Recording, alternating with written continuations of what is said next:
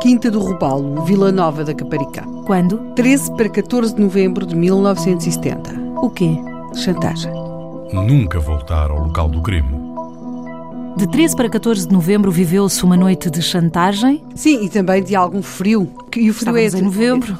Sim, 13 de novembro, era escuro, era noite. Para quem não saiba, aquela é uma zona de vivendas, quintas. Nós estamos, em, ainda hoje, se calhar, não mudou assim tanto em alguns espaços. Podia viver-se o verão de São Martinho. Não estava verão de São Martinho, estava frio, estava vento, e o vento, vamos ter de falar dele lá mais à frente.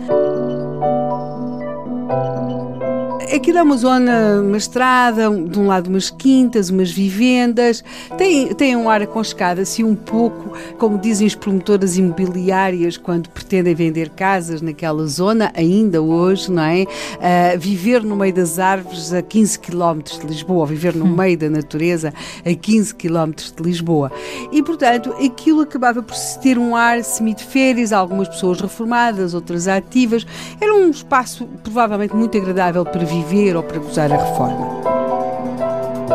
E aquilo que nós temos é que um habitante de uma daquelas casas uh, vai à noite à garagem talvez ou buscar lenha, estava frio, ou ver se alguém lhe tinha roubado as pinhas. Os jornais da época tinham uma linguagem muito colorida e havia títulos como ladruagem à solta.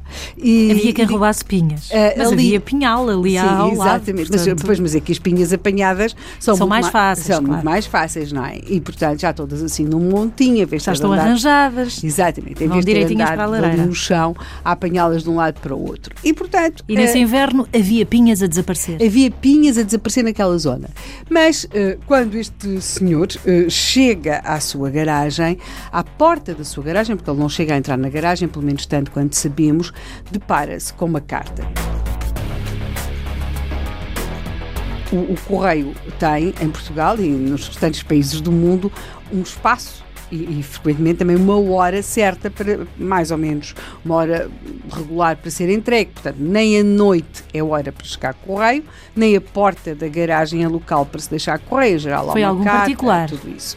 E, portanto, era uma carta diferente de todas as outras. O senhor em causa vê a carta, não é? E essa carta é uma carta anónima, uhum. escrita à mão, na qual lhe são pedidos 200 mil escudos, ou então, como as pessoas diziam, 200 contos. Estamos em 1970. 70. Ou o que é que aconteceria? Caso ele não entregasse até à uma hora da madrugada do dia seguinte esses tais 200 contos num sítio pré-determinado, ele uh, seria morto.